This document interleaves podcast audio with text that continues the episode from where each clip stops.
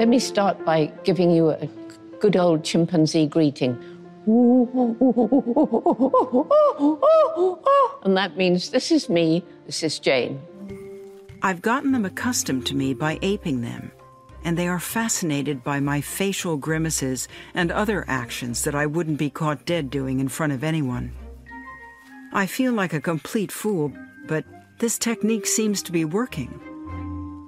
I was initially drawn to them by their eyes. When they look at you, it's as though they're penetrating, their eyes are penetrating to the very base of your soul. Acaban de escuchar a Jane Goodall, Diane Fossey y Virute Galdikas, tres mujeres icónicas en el mundo de la primatología, esa rama que está entre la biología y la antropología y que estudia los simios, lemures, monos del viejo mundo y del nuevo mundo. Su trabajo ha inspirado a tantas personas que las llaman las trimates o trimates en inglés por sus estudios con los chimpancés, gorilas y orangutanes, los primates no humanos evolutivamente más cercanos a nosotros. La historia de ellas comienzan de formas muy distintas, pero todas tienen un eje central. El arqueólogo y antropólogo británico, que en realidad nació en Kenia, Louis Leakey, quien creyó que las mujeres eran mejores observadoras que los hombres. Y Leakey buscó la manera de enviar a estas tres mujeres a hacer estudios por largos periodos de tiempo, ya que creía que estudiar estos animales de los que se sabía poco o nada en los 60 podía dar pistas de los comportamientos de los primeros humanos. Sinceramente podríamos hacer un episodio de cada una de ellas y contarles muchas historias de sus vidas, como que en 1963 Diane Fossey pidió un préstamo de tres años para poder ir a ver por primera vez los gorilas de montaña, en un viaje de seis semanas, en donde solo los vio por unos segundos una vez. Luego, mientras pagaba su préstamo, fue Louis Leakey quien se le acercó y le ofreció la posibilidad de enviarla a estudiar los gorilas de montaña a África, pero bajo una condición, que se practicara una apendicectomía. Sin pensarlo, Diane Fossey se mandó a extirpar el apéndice, y cuenta ella, en su autobiografía, que Leakey le escribió una carta que empezaba diciendo lo siguiente, Querida Diane, en realidad, la extracción del apéndice no es una necesidad imperiosa, es solo la forma que tengo de probar la determinación de los aspirantes. En el caso de Jane Goodall, las historias de Tarzán y el Dr. Dolittle capturaron su imaginación de África desde pequeña. En 1957, cuando tenía 23 años, decidió contra todo pronóstico irse a Kenia. De alguna manera logró ponerse en contacto con Leaking, pero al no tener experiencia, él no le dio la oportunidad de ser investigadora, sino que le ofreció un empleo como su secretaria en un estudio de chimpancés. Fue hasta 1960, tres años después, que Leakey la envió a la estación de Gombe en Tanzania.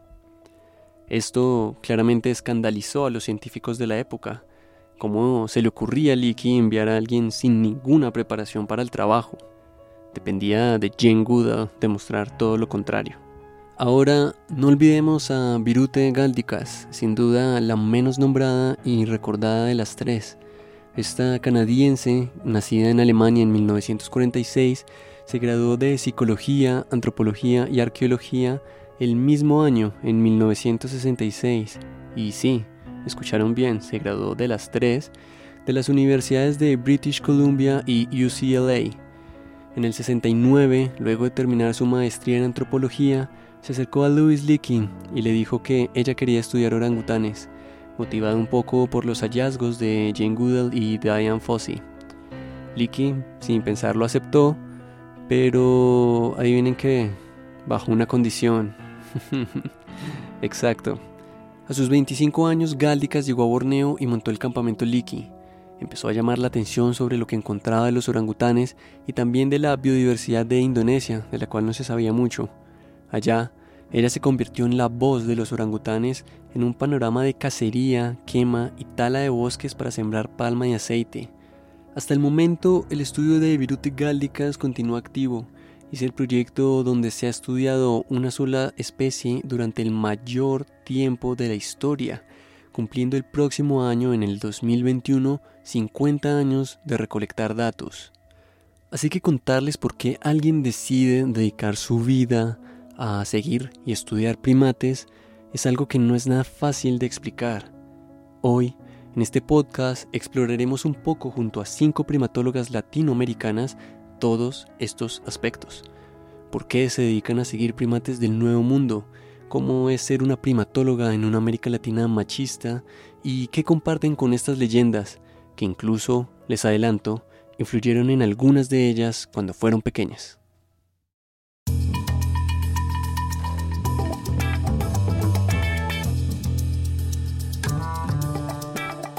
Nuevamente bienvenidos y bienvenidas a un nuevo episodio de Soy Científico. Eh, soy Nicolás Cabrera, físico de la Universidad Nacional y estamos aquí junto a Manuel Fonseca, biólogo y periodista de la Universidad de los Andes.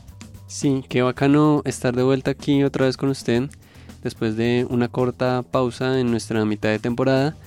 Y bueno, ya estamos aquí listos y emocionados con este episodio lleno de historias de vida bastante sorprendentes. Completamente de acuerdo con lo que dices, Fonsi. Eh, y hoy, pues la idea es tener un poquito, eh, un episodio un poco diferente de lo que hemos venido haciendo. Mm, si usted es la primera vez que nos escucha, por favor suscríbase a nuestro canal de tal manera que cada vez que saquemos un nuevo episodio eh, pueda escucharlo y saber y enterarse un poco más de algo de ciencia. Y no solamente sobre ciencia, sino también de la vida de los científicos que se dedican a hacerla. Pero bueno, ¿qué tal si empezamos presentando a nuestras invitadas de hoy? Para que la audiencia se vaya familiarizando poco a poco con la voz de cada una. Me parece excelente. Pero oiga, eh, debo decirle que esta vez les dimos micrófono abierto a ellas para que nos contaran quiénes son, con el reto de que lo hicieran en tercera persona. eso, suena, eso suena muy bien, muy curioso, ¿no? Pero bueno, entonces, eh, pues empecemos por Colombia. Empecemos por la casa. Vamos a darle la bienvenida a este podcast a Laura Bondano, Hola Laura, mucho gusto de tenerte aquí en Soy Científico. No, gracias, gracias a ustedes por la invitación. Laura Bondano. A ver, Laura Bondano es una persona que creció en Bogotá. Bogotá, pues como muchos de nosotros sabemos, es una ciudad súper grande, súper ajetreada. Y yo crecí siendo parte de Scouts. Entonces, a pesar que mi familia, pues ninguno de mis papás es súper de ir a acampar ni esto. Mis hermanos estuvieron en Scouts y creo que, que botaron la toalla desde chiquitos. En cambio, a mí siempre me apasionó mucho el estar afuera. Sí, entonces a mí ir a acampar me encantaba todo lo que era estar afuera con la naturaleza y cuando se vino el momento de tomar una decisión de, de qué carrera quiere uno hacer, pues muchos de nosotros a los 18 años no tenemos ni idea qué queremos hacer con nuestras vidas, ¿cierto? Entonces yo ahí empecé a hacer un poco como eh, por descarte. Entonces yo dije, yo no sé qué quiero, pero al menos sé que no quiero. No quiero ser economista, estar en una oficina, abogada, es... Algo que yo tenía claro es que quería estar al aire libre, algo que me permitiera estar al aire libre. Y me puse a mirar las distintas carreras eh, y vi biología entonces biología me gustó, eh, empecé el primer semestre y realmente el primer semestre fue como, uff, tomé la decisión correcta.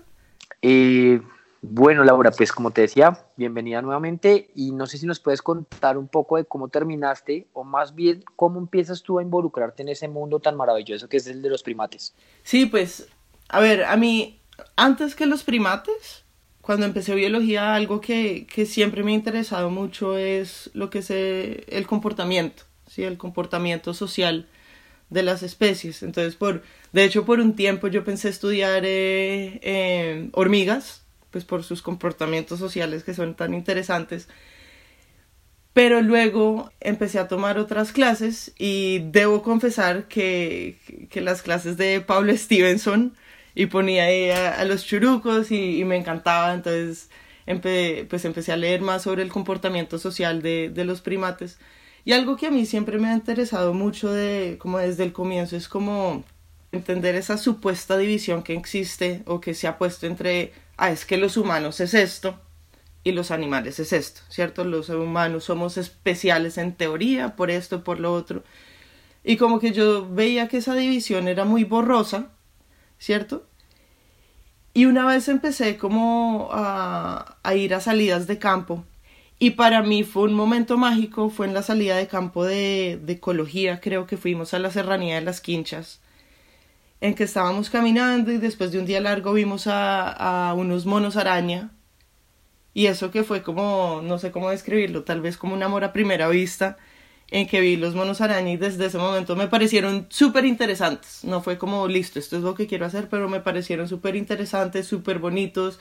Era una mamá con una, con una cría y esos, como que esa interacción entre la mamá cría para mí fue muy bonita y muy especial. Y después de eso como que me, me quedó sonando eh, el estudio de los primates y de sus comportamientos sociales. Bueno, eso fue un inicio perfecto, pero ya que estás a nada de terminar tu doctorado, sabemos que estuviste en Ecuador trabajando con los monos churucos. ¿Nos puedes contar un poco de estos retos de trabajar con estos monos? Los retos yo creo que varían mucho, depende de varios aspectos. Uno de dónde es el campo, ¿cierto? De las condiciones, pero también varía mucho dependiendo de la especie con la que uno, con la que uno está trabajando. A ver, yo he tenido la oportunidad de trabajar eh, con monos araña, esos son eh, ateles Belzebú en Ecuador y ateles híbridos en, en Colombia y también eh, para mi tesis de doctorado estuve trabajando con churucos en Ecuador, con eh, la gotrita gotrica poepigui. Solo entre esas dos especies que uno diría, bueno, pues los dos son cercanamente emparentados, ta, ta, ta. Pero las, digamos que los retos son totalmente distintos. ¿Qué pasa? Los ateles, de nuevo, para los que nos estén escuchando, que han tenido la oportunidad de seguir machos de monos araña, estos manes se mueven a toda. Eh, pero se mueven muy rápido en, en un bosque donde pues ellos claramente van por encima de los árboles, mientras que yo básicamente estoy tratando de alcanzarlos abajo, ¿cierto?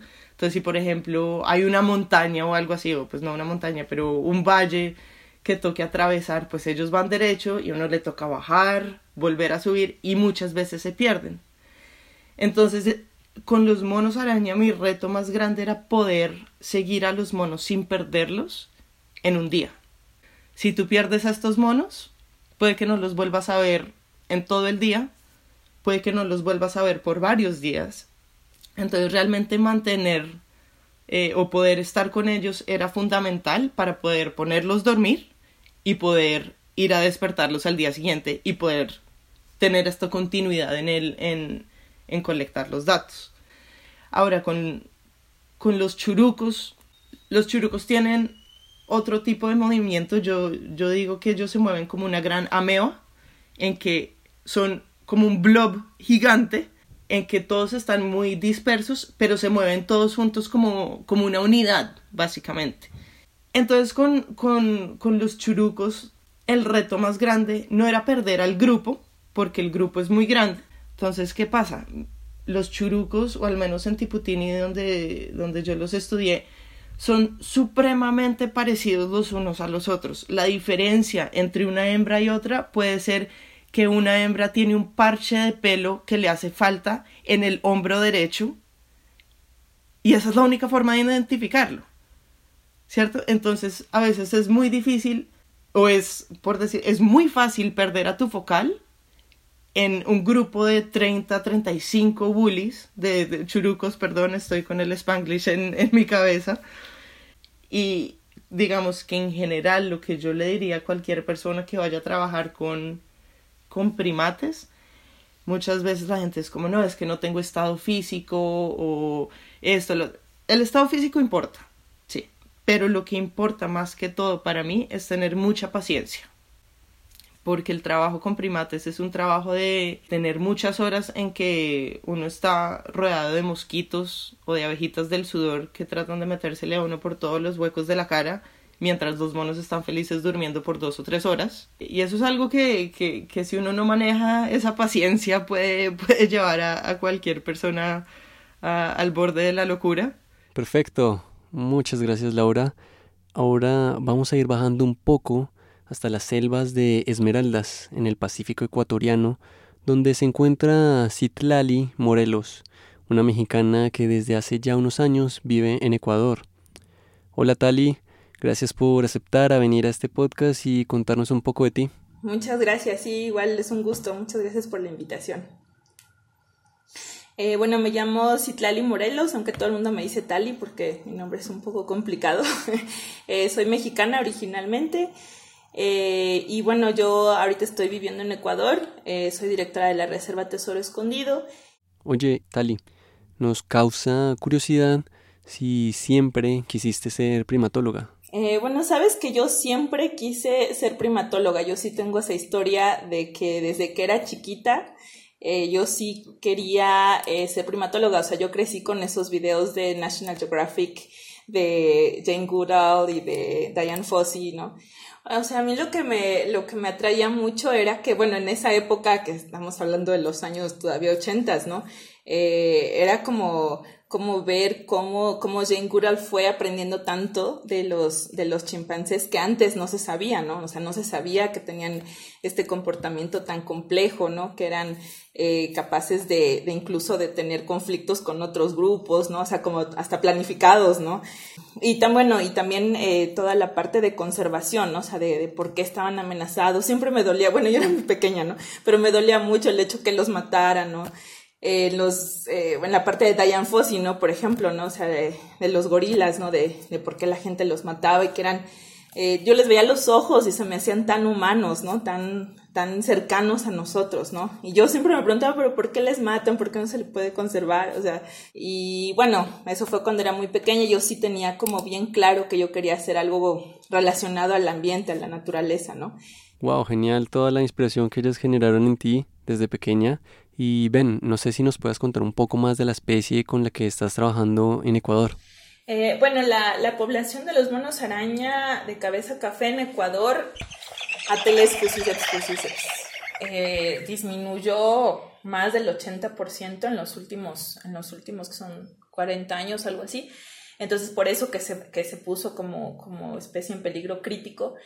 Y básicamente esto fue por la reducción del bosque, ¿no? O sea, en Ecuador todo el bosque de la parte de la costa eh, disminuyó más del 90%, más del 95% me parece, eh, en los últimos, te digo, 30, 40 años, ¿no? Esto por la extracción de madera, legal e ilegal también, la conversión de suelo, ¿no? A cultivos, ¿cómo se llama? Cultivos como por ejemplo la palma africana, que mucha gente creo que siempre asocia eh, la palma africana con lugares como Borneo y Indonesia y así.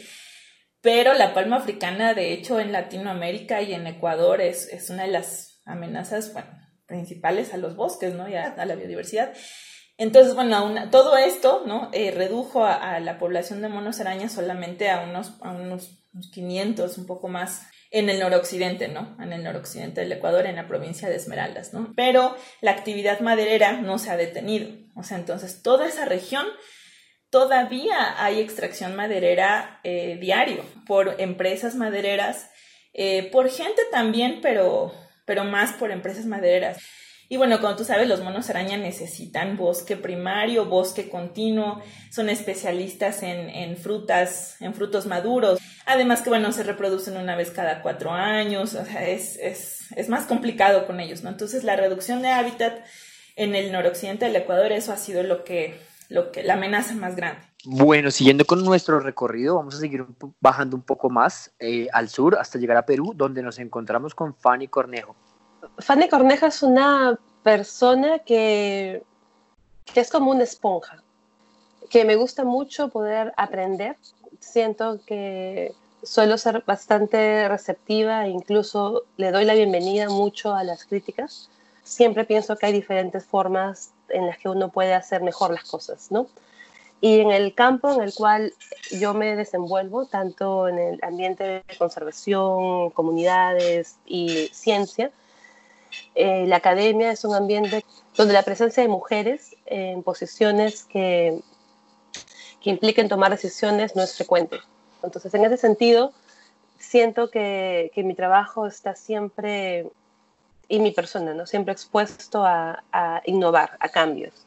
Entonces, siempre estoy dándole la bienvenida a recomendaciones, siempre estoy buscando, pensando cómo podemos encontrar una mejor forma de trabajar, no solo por la conservación, pero también el tema de recuperar espacios para mujeres y el de poder tener una mayor inclusión de parte de las comunidades locales, que es algo que, que se ha dejado bastante de lado, ¿no?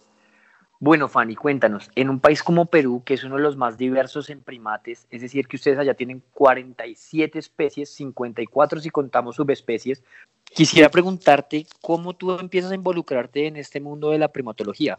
Yo, para ser sincera, no sabía que en Perú había monos. Cuando yo entré a la universidad a estudiar biología, yo quería ser genetista. Y había visto los documentales, ¿no? Lo, clásico, ¿no? De Jane Goodall con los chimpancés o Diane Fossey con los gorilas. Y me parecía algo increíble, pero me parecía algo demasiado lejano, ¿no? Como un imposible.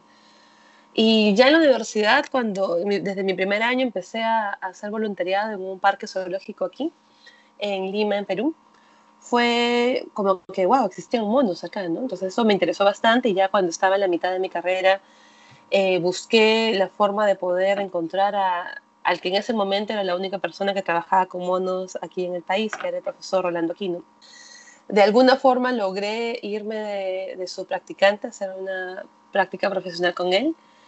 Y ahí fue uno de los momentos más, creo que decisivos en mi vida, ¿no? Porque yo soy de Lima, que es una ciudad grande de 10 millones de habitantes, he crecido en un espacio con muchos eh, privilegios y muchas facilidades.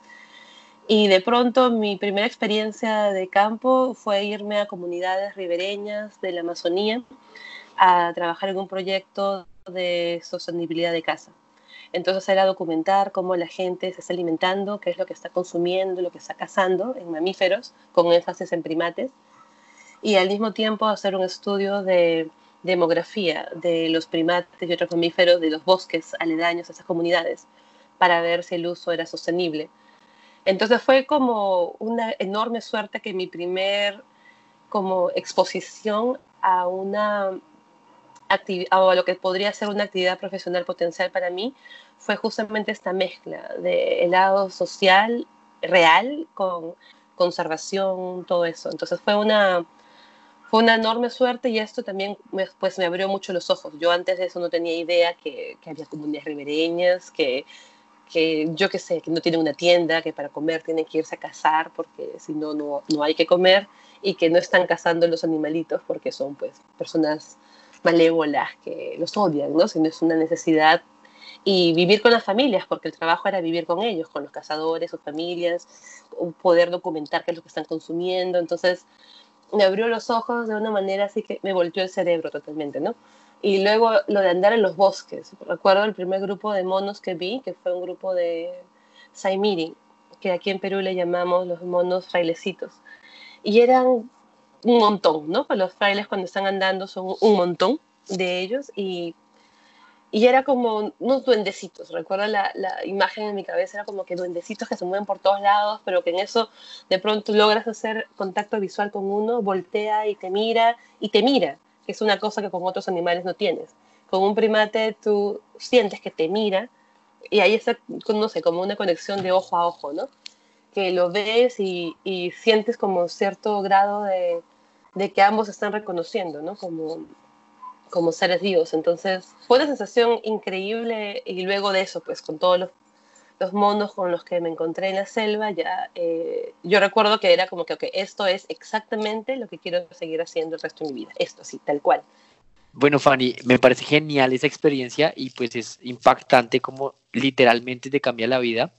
Y pues si no estoy mal, desde la ONG Jun Kawasi han estado estudiando un mono único del Perú, el mono choro cora amarilla. ¿Qué nos puedes tú contar acerca o pues cómo nos puedes aproximar tú un poco a, conocer un poco más de este primate.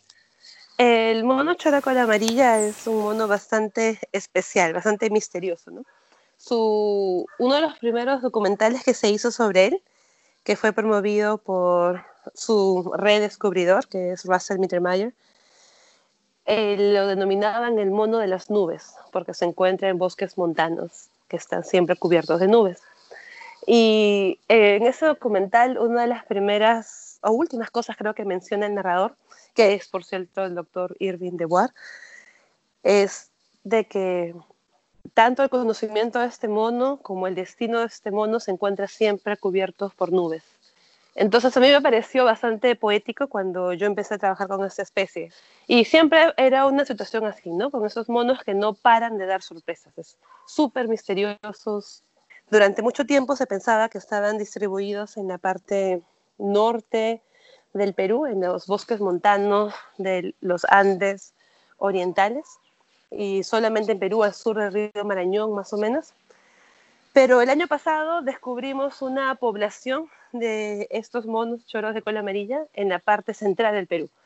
Entonces, es totalmente lejos de una zona donde era totalmente inesperado encontrarlos. Y eso causó también una revolución en cuanto a pensar en el entendimiento que tenemos, ¿no? De cuál es el tamaño real de la población, por qué se encuentran restringidos solamente esos bosques, hasta dónde más puede llegar. Y esa es una pregunta que aún no podemos responder bien, y justamente donde lo reportamos es un poquito más al norte de esta zona. Entonces, no podemos ir a hacer expediciones a esta zona de ahí por el tema de seguridad. Intentamos hacer una, lamentablemente fue época de lluvia, así que no pudimos encontrar nada. Queríamos hacer otra, pero por el contexto actual no lo hemos podido realizar. Pero, por ejemplo, todavía después de que actualmente hay varios grupos trabajando con la especie y varias iniciativas, no sabemos cuál es la distribución de esta especie y para ser una especie tan emblemática del país, porque es el vertebrado más grande endémico, que para Perú debería ser como lo que es el oso panda para China. Pese a todo eso, ni siquiera sabemos cuál es su distribución real. Y eso para mí es un ejemplo como para mencionar, entonces, imaginemos qué es lo que sabemos de otras especies. Si de la principal no, ni siquiera tenemos ese dato, ¿no? Ahora tomamos un pequeño desvío hacia México bueno, fue un gran salto hasta allá, donde Alejandra Duarte nos va a contar un poco sobre ella y sobre una expedición de la que fue parte en el Amazonas de Brasil. Muchas gracias, Manuel. Eh, soy Alejandra Duarte, soy mexicana, eh, soy primatóloga, es mi pasión desde hace 20 años. Pues yo tenía un sueño cuando era pequeña, que cuando íbamos a reuniones familiares casi siempre me preguntaban, eh, ¿Y qué quieres ser de grande? A mí, a mis primos, a otros chicos que había por ahí. Y nunca sabía yo qué quería ser de grande o quién quería ser de grande. Pero en esos tiempos, en los ochentas, estaba súper de moda las películas de Indiana Jones. Entonces un día dije, ah, quiero ser como Indiana Jones. Y cuando se lo dije a mi familia, como que no me tomaron en serio, creían que estaba bromeando. Pero una de mis tías al final se acercó y me dijo, ¿sabes qué? Es que si quieres ser como Indiana Jones, tienes que estudiar arqueología. Y eso se quedó en mi mente como que durante muchos años. Después, ya cuando tuve que, escoger carrera, yo seguía con eso en mente. Y fui, busqué la universidad, me metí y descubrí realmente que no quería estudiar arqueología, que quería estudiar antropología biológica. Y es lo que estudié. Y de ahí me llevó a la primatología precisamente. Y después me di cuenta que me gustaba la investigación, pero lo que más me gustaba también era hacer docencia. Entonces estoy combinando a la mera hora todo lo que Indiana Jones era. Era docente y era investigador también. Así que e, eso es lo que soy ahora. Wow, qué interesante. Sobre todo porque ahora que mencionas eh, lo de Indiana Jones, sabemos que estuviste participando en un proyecto, el Houseboat Amazon, donde hicieron una expedición estilo Alexander von Humboldt a Brasil para buscar una especie de epitesia, también conocidos como saquis o monos voladores, que por cierto les confieso que es mi primate favorito en el mundo, y la expedición se centraba en buscar a un, uno de estos animales que no se veía hace unos 87 años, sí, 87 años, desde 1930. Así que no sé si nos puedes contar algo pues, de esa experiencia, de cómo fue esa expedición. Mira, ese fue un proyecto muy, muy bonito. Estoy muy agradecida de que haya podido yo participar, que me hayan invitado, porque era como mi sueño también, algún día viajar en el tiempo hacia atrás y subirme al barco de Darwin a ir a lugares de este tipo, ¿no? Y tuve la oportunidad precisamente. Este es un proyecto de taxonomía de campo donde una investigadora que trabaja con saquis, con, con monos del género Pitesia, ella empezó a hacer taxonomía en los museos y se dio cuenta que había cinco nuevas especies que no estaban descritas, por un lado. Y por otro lado, una de esas especies, ella se dio cuenta que desde los 1930 no estaba reportada. Y pensó, ¿será que todavía existe? ¿Será que se, se extinguió?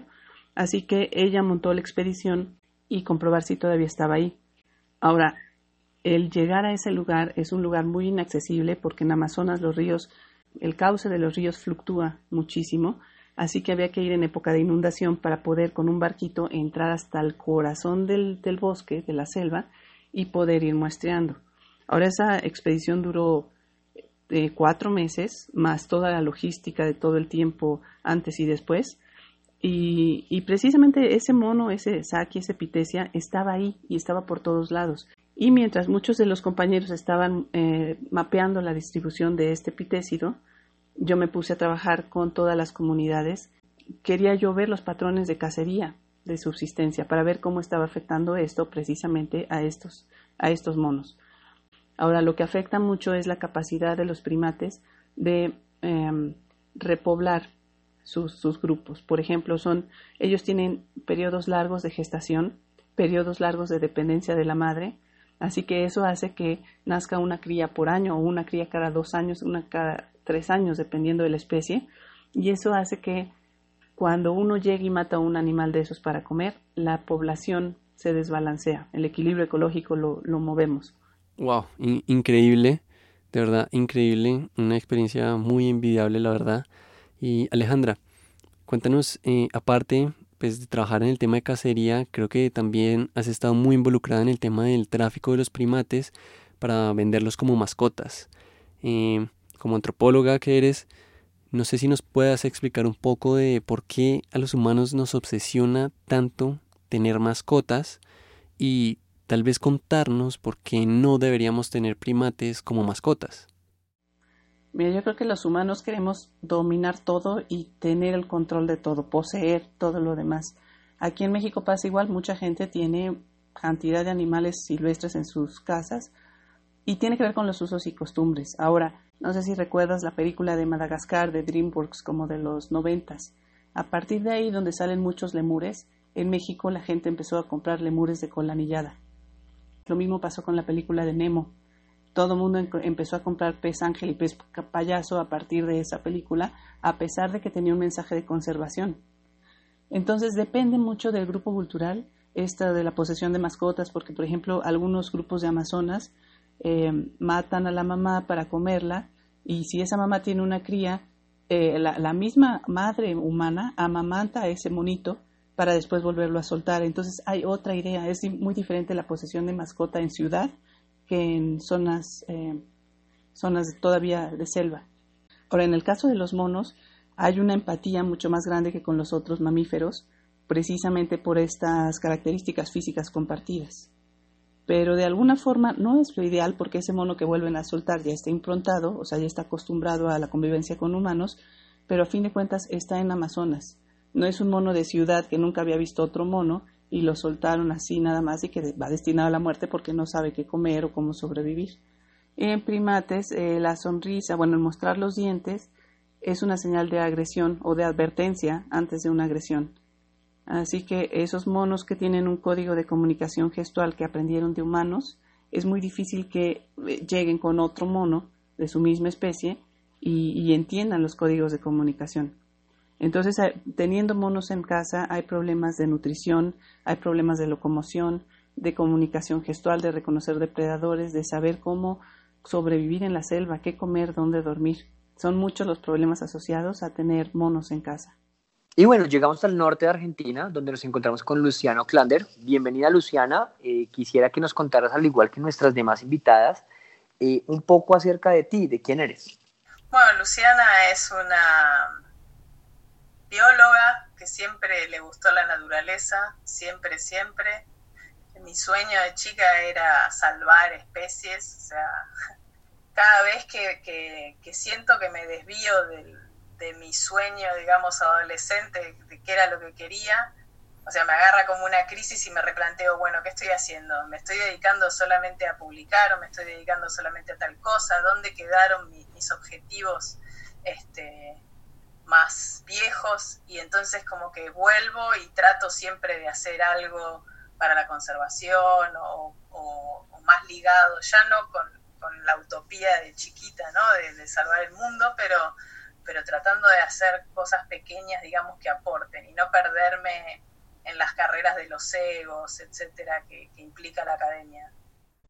Bueno, Luciana, algo que nos empieza a causar un poco de curiosidad es como que a diferencia de otros países donde han estado nuestras invitadas, Argentina únicamente se encuentran cinco especies de primates. Entonces, eh, ¿cómo pues, tú te involucraste en ese tema de la primatología, siendo que tienen tan pocas especies?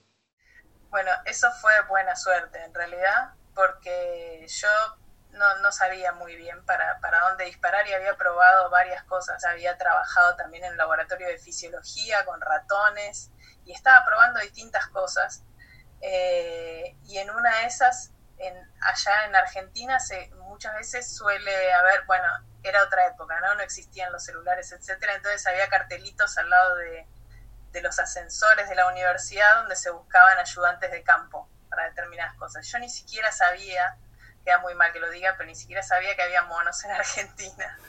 Y, y en, en, ese cartelito buscaban ayudantes para, para ir a buscar para una chica que estaba haciendo su tesis doctoral en monos, entonces fuimos a averiguar. Y bueno, y entonces nos contrataron, digamos, para, para ser ayudantes en esa campaña y en cuanto llegué ahí me encantó. O sea, comparado con todo el resto de las cosas que estaba haciendo, dije, wow, esto es, es esto. Me enamoré enseguida. Bueno, a partir de esa vez que fui ayudante de campo, empecé a interiorizarme y ahí fue que con, con el que era el director de la chica para la que habíamos ido a ser ayudante de campo, averigüé para hacer el doctorado con ellos, etc. Entonces toda la parte de ir al campo, estar debajo de los monos, incluso, no sé, estar en una carpa sucio y con barro, etcétera, durante un montón de... Eso me encanta. Y me encanta también hacerme preguntas mientras estoy ahí diciendo que, ¿por qué está haciendo esto? ¿Dónde está yendo? ¿Quién va primero? O sea, se me llena la cabeza de preguntas y de cosas. Este, otra cosa que me encanta también es hacer proyectos, o sea, pensar preguntas, las mismas preguntas que por ahí me surgen en el campo o en el laboratorio de por qué pasa esto, por qué pasa aquello. Me encanta escribir proyectos. Y lo que menos me gusta es una vez que que ya tengo las respuestas, digamos, a las preguntas, tener que escribir los papers, porque ya está, o sea, ya pasó la parte más divertida para mí, que era tipo, bueno, yo ya sé, ya, me, ya sé por qué hacen tal cosa, este, uy, ahora lo tengo que escribir todo prolijo y perfecto para publicarlo, esa es la parte que más me aburre. Bueno, ya involucrada como con, con, esa pasión con los primates, nos enteramos también que has estado un poquito involucrada con el tema de lo que es la fiebre amarilla y, es, y su relación con los monos aulladores. Eh, incluso, pues, eh, se dice que estos sirven como centinelas para la enfermedad. No sé si tú nos puedes contar algo acerca de ello o, decirnos por qué son tan susceptibles estos monos. Bueno, la fiebre amarilla es una enfermedad que llegó de África, entonces obviamente no coevolucionó con, muchos de los animales de, América y a los monos del género Aluata mm, no creo que se sepa bien por qué, la literatura hasta donde yo sé no decía nada, pero es a los que más afecta. Si bien hay otros, hay otros eh, que mueren también en algunos casos, es mucha menor la mortandad. Pero en Aluata en general, donde pasa el brote de fiebre amarilla, vos ves que las tropas enteras se mueren. Y los individuos viven, por ejemplo, a partir de que son picados, viven eh, dos o tres días y se mueren. Entonces empiezan a aparecer todos estos cadáveres que se o sea, lo denominan como episotias, entonces la gente detecta que, haya, que está circulando el virus, porque estos individuos se mueren muy rápidamente, y eso da tiempo a las autoridades a llegar y vacunar a la gente que hay en los alrededores. Por eso se los llama centinelas, porque avisan de la circulación del virus muy rápidamente. Y como les dura tan, duran tan poco tiempo, digamos, no se considera que sean eh, los transmisores. Los transmisores son los mosquitos siempre una persona que está enferma de fiebre amarilla te puede contagiar fiebre amarilla siempre y cuando un mosquito lo pique a él y ese mismo mosquito te pique a vos. Esto, la presencia de estos individuos hace que se tenga una alerta temprana y que entonces se puedan tomar medidas. Y eso fue lo que pasó en el último brote de 2017 en Brasil, donde hasta el momento no estaba recomendado que la gente fuera vacunada en todo lo que era la costa todo lo que era el litoral de Brasil nunca había llegado a la fiebre amarilla. Y de repente empezaron a haber casos cerca de San Pablo, que era un lugar donde viven millones de personas y no había nadie vacunado, porque no estaba recomendado, nunca había llegado. Entonces imagínate el problema que era eso para, para la salud de, en Brasil, ¿no? No llegaban a tiempo a vacunar a todo el mundo. Entonces, ¿qué hicieron?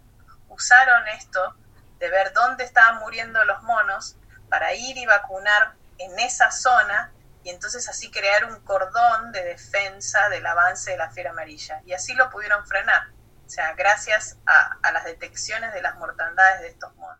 La charla de hoy ha sido larga y tendida y no se imaginan todo lo que aún nos falta por escuchar de nuestras invitadas. Un par de historias que contar dentro y fuera de la selva, pero por hoy cubrimos la primera parte de este episodio, todo lo relacionado con selva. La próxima semana seguiremos hablando con nuestras invitadas sobre la segunda parte del episodio, feminismo. Así que no se lo pierdan. En los últimos segundos del episodio de hoy les dejamos unos mini abreoídos para picarles la curiosidad. Gracias por escucharnos en este podcast. No olviden suscribirse para que cada vez que subamos un episodio puedan escucharlo recién salido de la estufa para que lo disfruten con su café matutino o camino al trabajo para aquellos que ya están pudiendo moverse en los distintos países donde nos escuchan. Para los que seguimos en cuarentena, cuídense. Este podcast es producido por Manuel Fonseca, biólogo y periodista de la Universidad de los Andes, y por Nicolás Cabrera, físico de la Universidad Nacional. Agradecemos, pero aún no nos despedimos, de nuestras invitadas por compartirnos sus experiencias de vida sobre la primatología. Nos escuchamos en unos días y chao chao que se puede, que hay que ser perseverante y paciente. La jefa de la expedición era una mujer norteamericana llegando a Brasil a decirle al capitán del barco por dónde debía manejar su barco.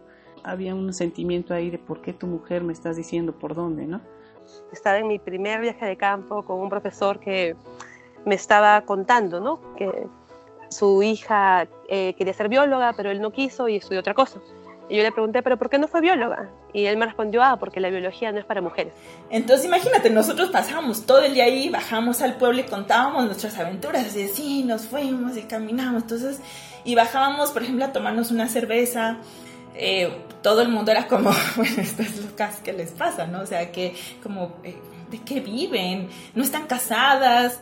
No se dejen intimidar ni, ni por estos micromachismos de los que estábamos hablando eh, que sepan que la comunidad de mujeres primatólogas es una gran comunidad